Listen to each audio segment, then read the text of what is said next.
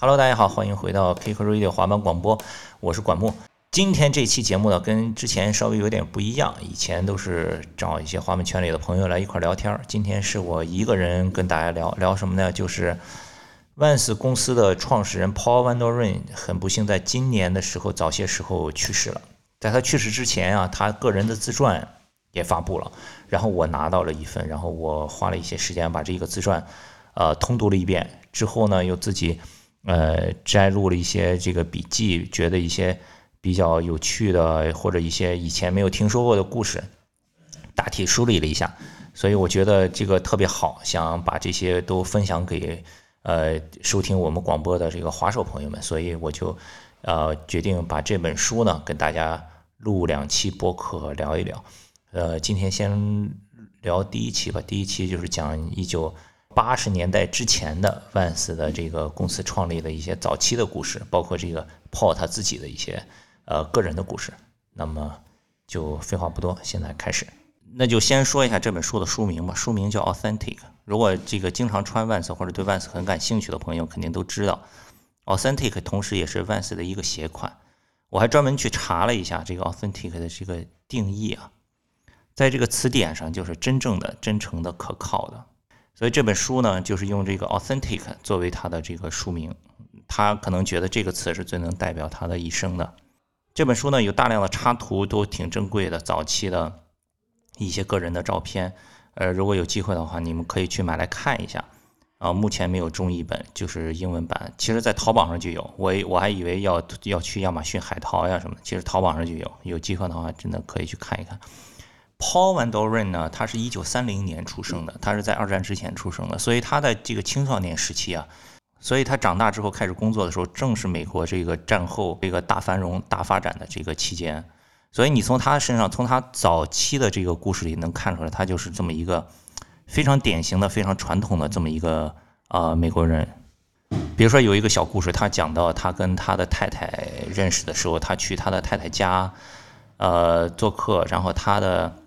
当时他太太的父亲正在家里粉刷房子，然后呢，他就去帮忙给他粉刷房子。然后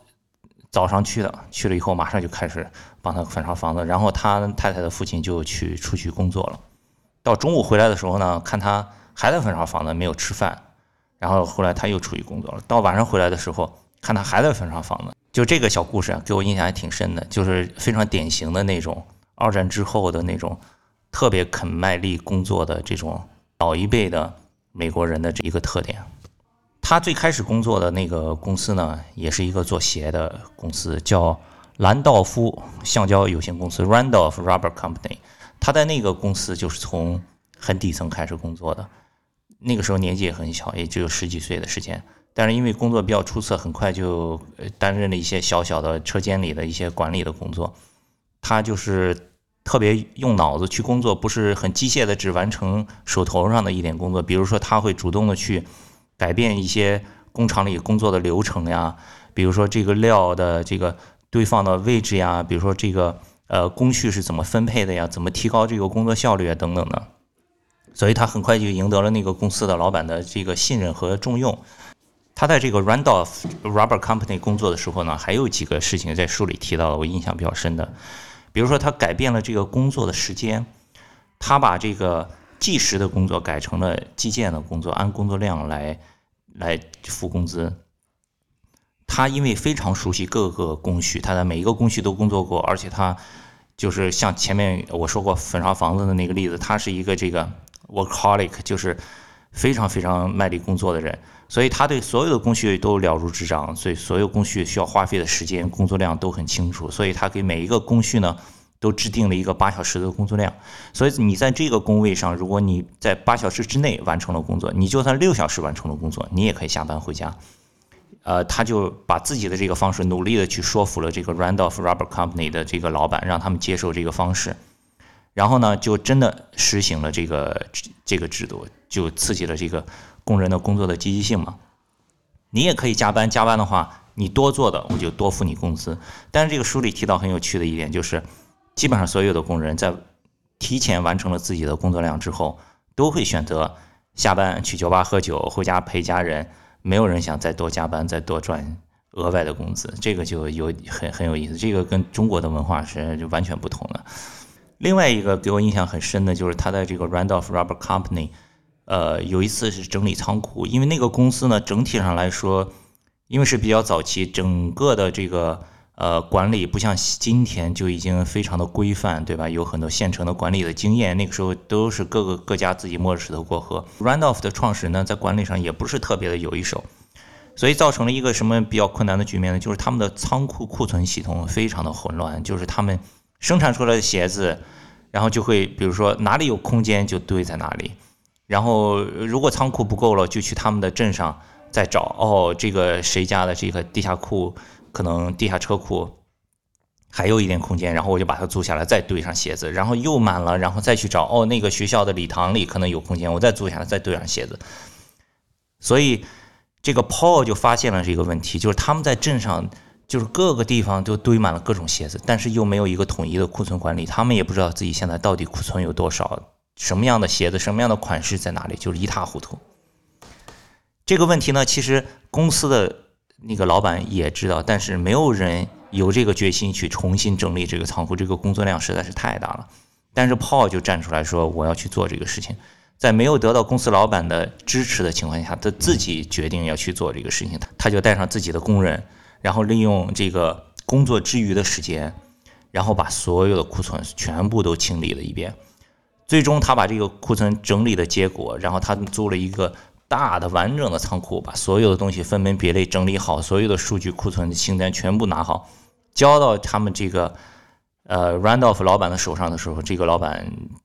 直接就哭出来了。没，他没有想到会有人能完成这样的工作，所以从这一点你也可以看出来，Paul 就是一个不仅仅满足于完成自己手头的工作，他是一个很有担当的人，很敢于去承担这个责任的人。就是他发现了有一个很大的问题，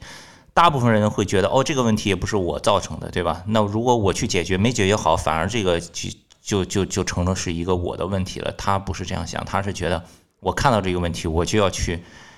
把这个问题给他解决掉，而且他有这个能力去解决掉，这个这一点就看出来，Paul 真的也不是一个一般人。另一点呢，就是这个 Paul Van Doren 很不喜欢工会，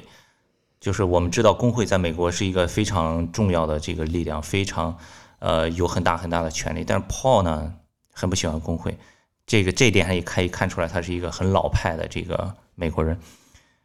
他说过一句话，他的书里他说呢，我个人很不喜欢工会，好的公司不需要工会。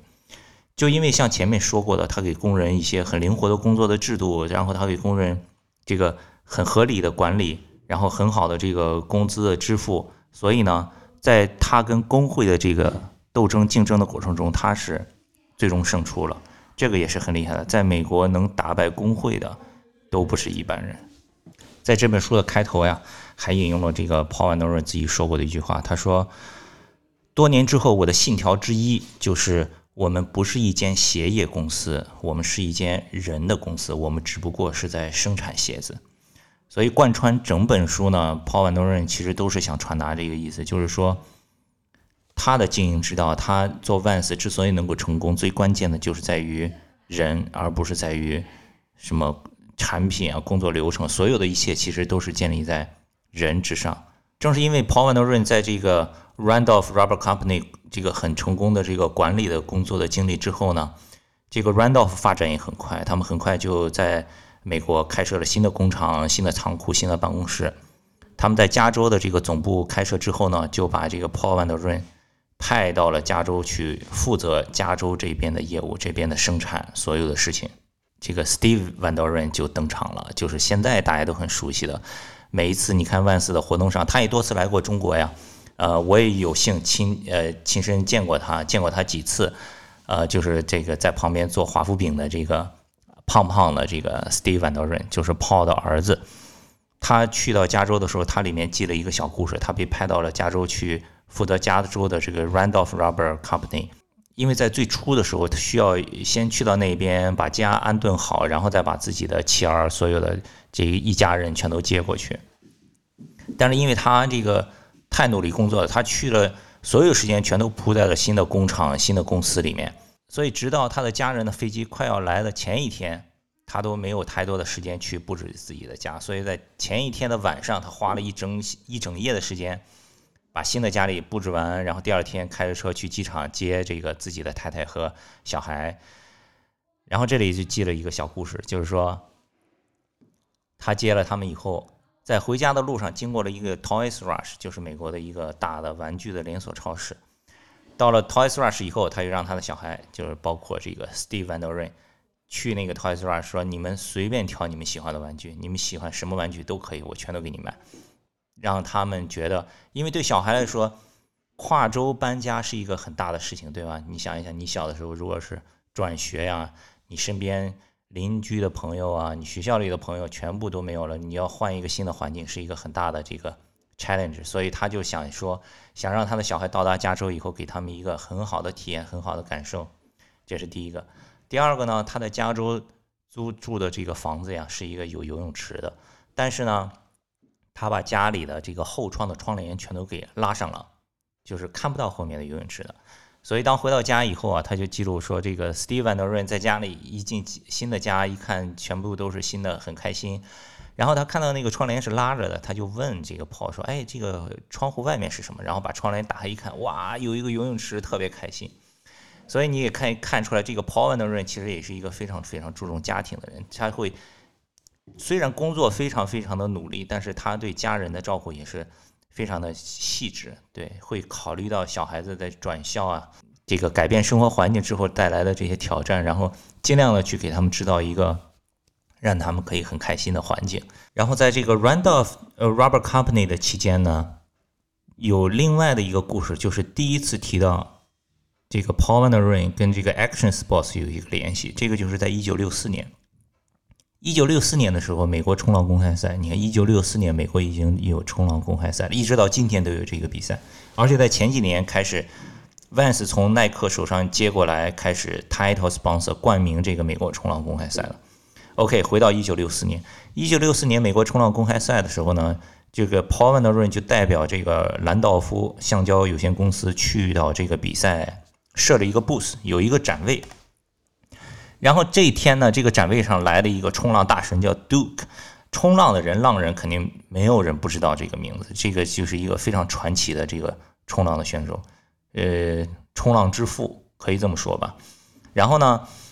他这个 Duke 呀，其实是一九一二年就拿过奥运会一百米自由泳的世界纪录，破过世界纪录。一九二五年的时候拿过五个奥运会的金牌。是一个非常传奇的人，跟他一起来到这个展位的是 Fred Hermings，这个 Fred 也是一个冲浪冠军，也是一个早期的冲浪的欧级，非常传奇的人物。后来他甚至还成了夏威夷的参议员。然后这个 Duke 和这个 Fred 就来到他们，就是他们在这个呃美国冲浪公开赛期间就瞎转，就转到了这个 Randolph Rubber Company 的展位。然后 Paul Van Der Ren 就在这儿，Paul Van Der Ren 一看，哇，Duke 来了，要抓住这个机会，然后就上前进行自我介绍。然后他看到他们两个穿的都是夏威夷衫，因为这个美国冲浪公开赛1964年是在夏威夷举行的。一看他们两个穿的都是夏威夷衫，他就跟这个 Duke 说：“他说我们可以定制一双跟你的这个夏威夷衫一样图案的鞋子。”然后 Duke 说：“哎，好呀。”然后就让这个 Fred 把衣服脱下来，交给了 Paul，说：“你拿这个衣服去做吧。”呃，然后就没用了几个小时的时间，然后他们就做出了一双用 Fred 夏威夷山的这个面料做的这个呃 Randolph 的这个鞋子，一个橡胶的硫化底的鞋子，然后就给了 Duke。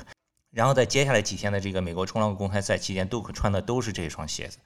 所以这个就做了一个很大的广告，就是别人一下在整个这个冲浪圈里面，大家都知道哦，Randolph 这个这个品牌都知道哦，他们还可以定制鞋子。所以这个也是他在这个市场宣传上的一个很有趣的小故事。但是 Paul Van Doren 在这个 Randolph Rubber Company 工作了很多年之后呢，因为一些种种的原因，最终分道扬镳了。在分道扬镳之后呢，他就想要创办自己的公司，但创办自己的公司需要钱呀，怎么办呀？最终他在东京找到了投资人，有意思吧？这个万斯的创始人的第一桶金是从东京找来的投资人。当时拿到的这个投资的资金是二十五万美金，然后他们做的第一个标，当时是一个一个 V，就是英文字母 V，两边是有两个翅膀，就是一个 Flying V 这么一个中间一个 V，两边是有一个翅膀的。这个标呢，只用了一年的时间，之后呢，呃，就换成了 Van Doren 这个名字。一开始不是叫 Vans 的，后面会讲到他什么时候改名叫 Vans 的。一开始用的就是 Van Doren，就是他的这个姓，他的 last name。这个很呃，好像在美国挺常见的，都是喜欢用自己的这个姓名来做这个公司的品牌。然后他当时创立这个品牌以后的第一个 slogan，第一个口号就是 Canvas shoes for the entire family，就是适合全家人穿着的帆布鞋。这是当年创立的第一个口号。然后，一九六六年的时候呀，他们就开了零售店，因为那个时候他们在加州是先开了工厂，之后呢，他们就是前店后厂，他们就在工厂的前面临街的地方就开了一家零售店，因为这个公司的名字不是说叫 Van Doren 嘛，Van Doren Rubber Company，Van Doren 橡胶有限公司。后来发现这个名字其实不适合零售店，就是很不招揽客人，对吧？你走在马路上看到有一个叫 Van Doren 橡胶有限公司，你就。嗯，不想走进去嘛，对吧？所以呢，大家注意了，这个时候他就把名字改成了，把这个店的名字改成了叫 House of Vans。House of Vans，现在的滑手听到都是 Vans 搞的一个活动，对吧？上面有滑板的比赛，有音乐的表演，有艺术的 workshop。最早这个名字的来源就是一九六六年他们的开设的这个卖鞋子的商店，当时把名字改成了 House of Vans。在书里面，Paul 还说到一个说，如果你喜欢我们的鞋子，就去告诉你们的朋友；如果你不喜欢我们的鞋子，就告诉我们你哪里不喜欢。这个有点像现在这个手机上的 App，对吧？如果你要打好评，就去 App Store 里面给我们打好评；如果有差评的话，你就给我们发一个消息。又过了一段时间呢，他们发现这个 House of Vans 也是不吸引人，那怎么办呢？然后他们就把 House of 去掉了，然后改成了 Vans Tennis Shoe。Vans 网球鞋，这个是以前没有听说过的，对吧？在最早期的时候，六几年的时候，然后经过很努力的工作和一系列的这个调整呀，这个生意逐渐的上了正轨，他们就开始开更多的店，在这个加州 Orange County 这个区域内。但逐渐的开的店多了以后呢，人手不够，因为它是一个比较家族的这样的公司，在早期的时候，基本上都是家里的小孩、家里的亲人。他的兄弟姐妹帮他打理生意，这个照料这个业务啊，等等的。所以开店多了呢，怎么办呢？十一岁这个时候，Steve Van Doren 只有十一岁，就已经开始在店里帮忙了。这个书里还讲了一个小故事，就是讲有一次呢，因为开店多，店里实在是人不够。有一个周末呀，这个 Steve Van Doren 独自一个人，他十一岁的时候，独自一个人在一间店里面负责所有的这个销售的事情。然后这个店里就来了一个中年的女士，买了一双 Authentic。早期他们的鞋子啊，每次他们设计出来一个鞋子都是有一个编号的。这个 Authentic 在 Vans 公司里的编号是第四十四号，他就买了一双第四十四号的这个编号的鞋款 Authentic。对整个的这个服务啊，Steve 给他的服务非常非常满意。回去之后就给这个万斯的公司寄了一封感谢信。这个倒是跟中国挺相通的哈，跟宋锦旗是一个意思。这个信上就是说，如果这个年轻人是你们公司下一代的一个样本的话，那么你们公司的未来就没有什么可以担心的了。就是给这个 Steve 的服务有一个很好很好的评价。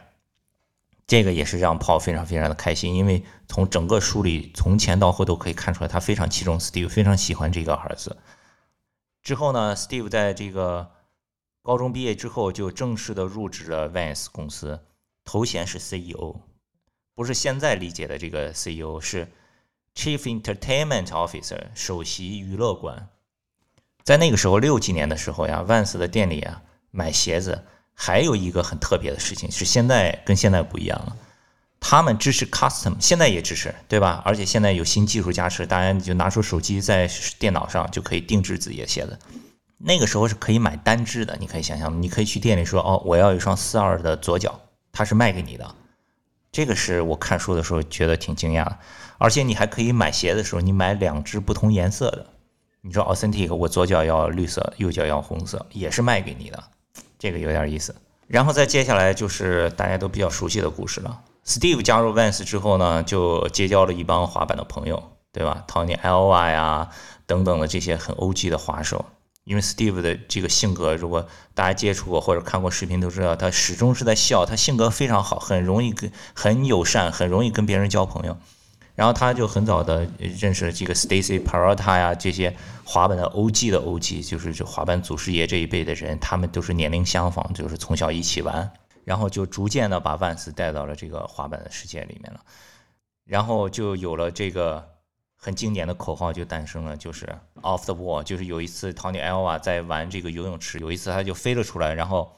旁边另外一个滑手叫 Skip。然后他就喊 “Man, you just went off the wall”，就是哎，哥们儿，你刚刚跳出去了。然后从此这个口号就一直延续了几十年，直到今天成为了 Vans 的这个 slogan。这个就是 “off the wall” 的由来。用这个 Steve Van Doren 的话说，就是是滑板选择了 Vans，不是 Vans 选择了滑板。一九七二年的时候呢，是慕尼黑奥运会。这一年啊，Paul Van Doren 就是这个万斯公司的创始人啊，他就去慕尼黑去。观看这一届的奥运会，他这一届奥运会给他很大的这个一个灵感是什么呢？他在奥运会上看到，那个时候就已经开始有了这个赞助运动员了。他在奥运赛场上看到这些运动员，要么就穿 Nike，要么就穿 Adidas，对吧？各个品牌通过运动员之间有一个非常激烈的竞争。然后他就回想到 Vans，Vans 基本上就是。不是专业运动员在穿着，都是一些爱好者，或者是这个什么球赛中间的啦啦队啊，就是非常 lifestyle 的这么一个品牌。他就想，可不可以改变一下思路？滑板呢，那个时候没有进入奥运会，那可不可以由 Vans 来举办一些这些滑板的大的比赛呢？这个时候，Steve 因为就已经跟 Z Boy 已经有了比较好的联系了。他们的这个 Authentic 这个鞋款就是早期的四十四号的这个非常经典的鞋款，他们就 C 定给 Z Boy 穿，Z Boy 穿的就是藏蓝色的那一款。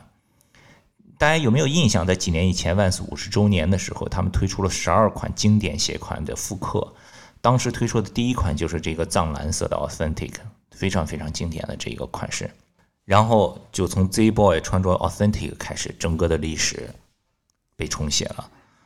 那个时候呢？Steve 开始给这个 Z Boy 的这些滑手里面塞顶鞋子的，就包括 Stacy Parota，就是 Power 公司的创始人，对吧？还有很多滑板大片的这个导演，包括 Tony Alva，包括 J Adams 等等等等。但是所有人这里面，第一个是 J Adams，J Adams 是 Vans 塞顶的第一个滑手。如果你们看过这个 Dogtown Z Boy 这个电影里面，就会看到一些呃。当年的这个 J Adams 啊，什么 Stacy Prota，他们当年早期滑板的一些故事。七十年代开始赞助滑手这个事情是一个非常超前的事情。那个时候，你不要说阿迪 Nike 这个还没有开始这个支持滑板，但是那个时候呀，万斯就已经开始鼓励他们的店铺经理。这个时候，他们零售店已经开了挺多了，他们鼓励他们的零售店的店铺经理去发掘并且赞助每个店铺赞助七到八个滑手。这就是有点滑板店的意思了，对吧？就是虽然他们不卖滑板，不卖硬件，他们只是一个鞋子，但是在七十年代，他们已已经在鼓励自己的零售店的经理去发掘并赞助滑手了。这个真的非常的超前。从此之后，万斯就成了滑板这项运动的主要的赞助商了，也是第一个和唯一一个至今都在支持的品牌。这个很重要，和唯一一个至今都在支持的品牌。说这样说大家都懂吧？因为有很多品牌呢。可能在历史中的某一段时间，觉得哦，滑板挺好的，呃，进来做一做，搞个几年，然后就拍拍屁股走掉了。万斯是至今第一个，也是唯一一个始终在赞助滑板的品牌。好了，接下来到了一九七六年这个时间点，这个时间点有一个什么很特别的事情呢？就是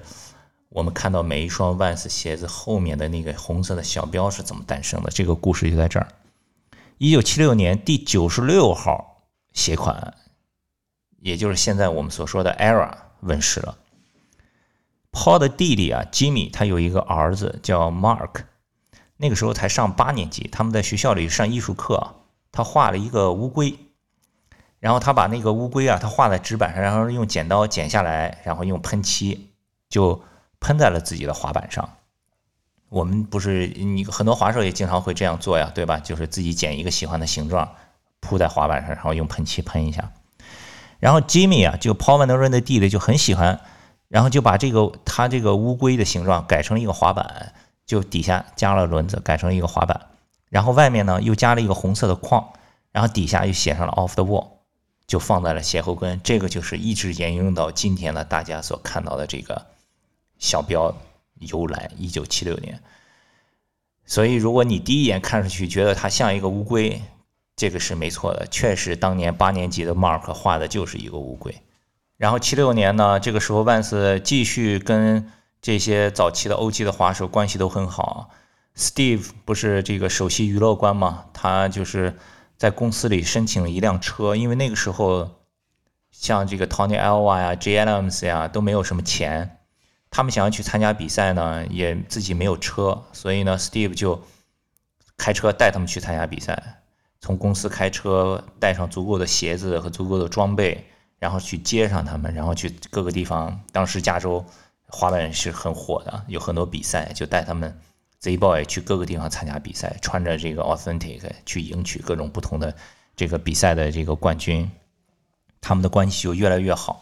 其实，在早期滑板和冲浪关系也很近。对吧？Z Boy 自己本身也都是冲浪的手，所以除了滑板呢，逐渐越越来越多的 surfer 也开始喜欢上 Vans 了。一九七七年的时候，这个前一年刚刚问世的 Era，大获成功，就是包括这个呃，通过这个 Z Boy 的宣传呀，各个方面就销售非常非常的好。这个时候 Vans 正好成立了十周年，Vans 成立了十周年之后呢？在南加州，这个知名度也越来越大了。这一年，Steve Van Der Ren 刚刚二十四岁。好，紧接着这个时候，七七年的时候，黑白格就问世了。黑白格的由来是一个什么样的故事呢？因为在早期说过了，这个滑手们都是滑游泳池，对吧？而且早期滑板，你们看以前的照片，很多都是光着脚滑的，因为是从冲浪演变来，冲浪时候不穿鞋子。以前的早期滑板的时候，他们也是光着脚站在滑板上。所以他们滑板的时候会把鞋子脱下来扔在一边，但是大家都是穿的 Vans，都是穿的 Authentic，这个滑完了以后就是分辨不出来了哪一双鞋是谁的。如果颜色再一样的话，就很难找了。所以呢，就开始有滑手在这个鞋边上画画。你看现在你去 Vans 天猫店里，你看它很多鞋子的鞋边就是有图案的，对吧？我一开始看到这个时候，我还以为说，哦，这是又出了一个新的设计、新的款式。我看了这本书才知道，其实这是从七几年就已经开始有的事情。那个时候，大家是为了区分鞋子，所以有的人就画一些骷髅头在上面，有一些人是画一个什么独角兽啊，whatever。有的人写一句话，对吧？有的人就画一个黑白格在上面。然后这个时候就被 Steve Van Doren 看到了。Steve Van Doren 看到以后呢，马上。他们就推出了这个鞋边是黑白格的 Vans 的鞋子，然后这个最新款的这个有黑白格边的这个万斯鞋一经推出，马上就被卖光了，又是在市场上非常火的一个款式。七十年代真的是滑板的一个黄金的年代，所以现在今天大家可能觉得哦进奥运会了，对吧？所以你经常电视上身边都能听到滑板，滑板真的很火。其实跟七十年代的美国比，那个时候滑板可能更火一些。就 Z Boy 在那个时候就绝对的是大众的主流的明星，就不断的上各种杂志啊，上电视采访呀，就各种媒体曝光呀。在那个时候，美国有一本滑板杂志叫 Skateboarder，当然这个杂志现在已经停刊了，有一点也可惜。这个杂志创刊也是非常非常老的，资历也不比这个 Thrasher 要要浅，在早期的时候，甚至比 Thrasher 影响力还要大得多。在七十年代，你是在 Seven Eleven 里都可以买到 Skateboarder 这个滑板杂志，你可以想象一下滑板在当时的这个主流程度有多么大。所以说，Vans 也随着 Z Boy，随着当时滑板的这个很红的这一波这个热潮呢，也也有了很快的发展。Vans 每一天都能接到来自全美甚至是各个国家的电话询问，在哪里才能买到 Vans 的鞋子。好了，紧接着第三十六号鞋款 Old School 问世。也是在七七年，这个鞋款是谁设计的呢？Stacy Peralta 就是 Power 滑板的创始人，他设计的。因为他当时绝对也是滑板明星，在各种比赛上能够拿冠军，所以呢，他主动的过来找 Vans 公司说：“OK，我们以前全都是穿 Vans 的鞋子，你可不可以给我发工资？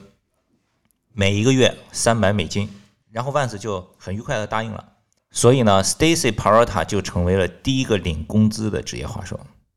Vans 塞定鞋子的赞助的第一个人是 J Adams，但是第一个发工资的是 Stacy Peralta，三百美金。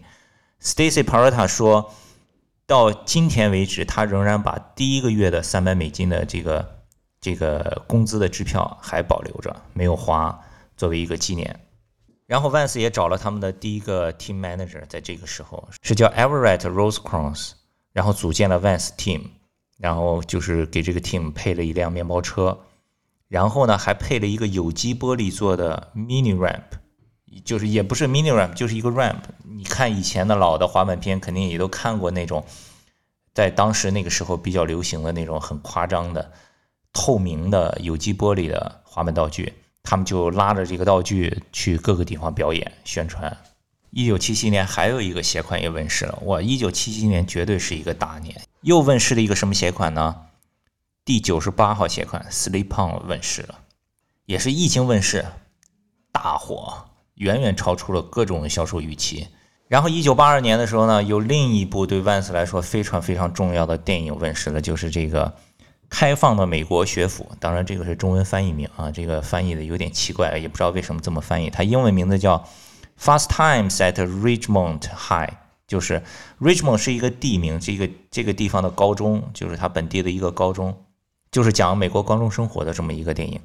然后这个电影里面，它的主角穿的就是黑白格的 slip on，这个电影又一下把这个 Vans 的。这个鞋款给带火了，然后因为这个电影火了以后啊，Steve 又抓住了这个电影的机会，然后去全美的各个大的电台，因为那个时候七十年代还是以广播为主，就是电视都还没有太普及，然后就在各个电台推这个电影的主题曲，然后就是让 DJ 来播这个主题曲，然后就送鞋子，然后这一波就是大获成功，所以在同年呢，万斯的销售一跃从两千万双。翻到了四千五百万双，翻了一倍还要多，非常非常夸张。然后刚才说了1977年，Era、Sleep On 和 Old School 都已经问世。然后七八年的时候，另一个经典的鞋款就是编号第三十八号的 Sk8 High 问世了，这也是第二款有这个侧边条纹的鞋款，就做了一个 Old School 的这个增高版。Tony Alva 呢对 Vans 有一个评价，就是说 Vans has brought the beach vibe to the street of cities in every part of the world。Vans 把海边的感觉带到了全世界各地的城市的街头，然后讲了这么多这个 Vans 在七十年代的这个光辉的历史之后呢，又开始穿插了一些这个 Steve 早期的一些小故事，比如说他还上学的时候，他在七十年代初上学的时候，他利用暑假就要到爸爸的这个工厂里面去打工，那个时候他的报酬啊，就是每天有五个 tacos。因为他特别特别喜欢吃这个 tacos，然后他七三年高中毕业以后呢，就开始在万斯全职的工作了，并且准备跟他的同学苏珊结婚。这个高中毕业就开始工作，并且跟自己的同学结婚，这这个简直是典型的不能再典型的这个呃美国传统家庭了。然后到了一九八一年的时候，这个 Paul Van Der Rein 就开始萌生退役了。这个万斯公司已经创立了十五年。这一年呢，Paul 也已经五十一岁了，所以他就想要退下来。这个万斯公司创始之初呢，是三个人的合伙公司，Paul 还有他的兄弟 Jimmy，还有另外的一个人，他们持股分别是 Paul 占百分之四十，是绝对的大股，然后 Jimmy 百分之十，另外一个合伙人是百分之十。但是他想要退的时候呢，Paul 说他我犯了我这一生中最大的一个错误。这是一个什么样的错误呢？今天已经聊了挺多了，我们下一期再继续聊吧。好了，谢谢大家收听我们的关于万斯公司创始人 Paul Van Doren 的个人回忆录 Authentic 的上半部分。呃，大家也可以关注一下我们的微信公众号，可以搜索 K C S K K C S K A T E，呃，以及我们的微博呀、B 站呀、Instagram 啊、呃、抖音啊等等，都是 K Club K I C K E R C L U B。呃，可以关注一下，看看我们下期什么时候发布。好了，我们下期再见。